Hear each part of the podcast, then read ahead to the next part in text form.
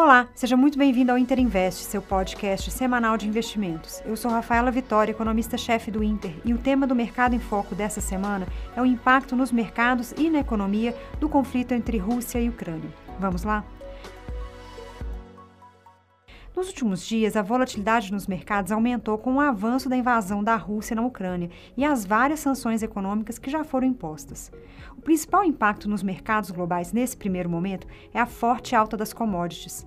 No ano, o índice global de commodities já chega a alta de 20%, depois de ter subido mais de 40% no ano passado.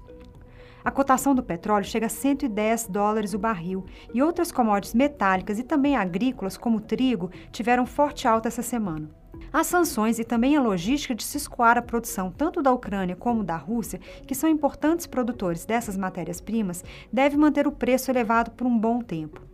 O próximo impacto esperado na economia será uma maior inflação global, tanto nas economias desenvolvidas, mas também aqui no Brasil. Uma nova alta da gasolina e também aumento de preços dos alimentos devem ser consequências dos novos choques de oferta das matérias-primas no mercado global. Nos mercados, também já observamos uma maior aversão a risco, o movimento flight to quality, ou seja, saída dos investidores de ativos de risco para títulos de renda fixa, considerados mais seguros. Com isso, a remuneração dos papéis do Tesouro americano teve queda de 1,7% nos títulos de 10 anos, e mesmo os títulos mais curtos já refletem uma expectativa de uma atuação mais branda da política monetária no combate à inflação. Esse será um grande dilema para os bancos centrais, tanto dos Estados Unidos como da Europa. Como manter a liquidez nos mercados nesse momento de crise, mas ao mesmo tempo fazer um aperto para controlar a inflação. Na sequência, teremos também um risco de recessão global, causada tanto pela inflação mais alta, reduzindo o poder de compra e aumentando os custos de produção, como por condições financeiras mais restritivas. Sobre a Rússia, especificamente, as sanções foram rápidas e severas e já causaram bastante estrago nos indicadores do país.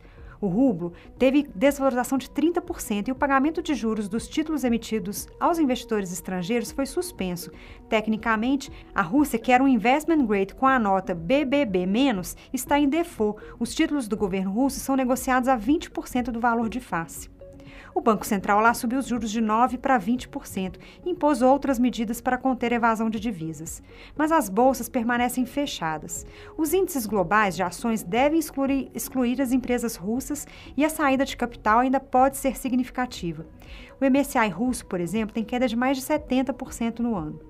Além das sanções governamentais, com a exclusão do país no sistema de pagamento internacional interbancário, várias empresas estão se desfazendo de negócios e investimentos no país, como a Apple, que suspendeu a venda de seus produtos lá. O tamanho do impacto ainda é imprevisível, mas a queda do PIB russo pode ser significativa esse ano, dependendo da duração e como será encerrado o conflito.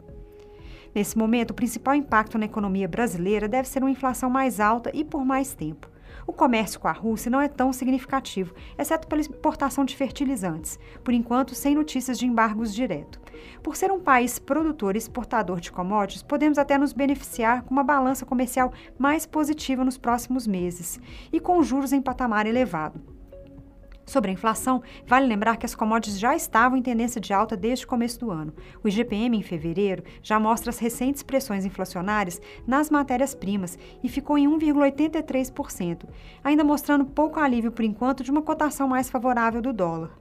E falando em dólar, a taxa de câmbio chegou a ser negociada em 4,99 na semana passada e está em cerca de 5,15, praticamente estável em relação à semana anterior, mas com uma variação positiva em fevereiro de 3% e no ano de 7,6%. E o principal destaque da semana passada foi o superávit primário recorde para janeiro, de 102 bilhões, divulgado pelo governo consolidado. O resultado foi bem melhor que a expectativa e segue beneficiado pela inflação e pelo desempenho dos setores produtores de commodities no Brasil, como petróleo e minério de ferro.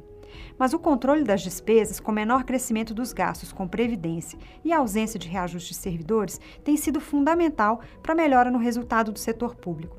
Em 12 meses, o superávit primário acumula 1,2% do PIB e a dívida bruta teve nova queda para 79,6% e está em patamar bem melhor que o esperado. Bom, essas são as principais informações da semana no mercado. Acompanhe nossas análises e relatórios em tempo real no nosso perfil no Twitter, Interinvest. Siga a gente e envie suas dúvidas e sugestões. Boa semana e bons investimentos.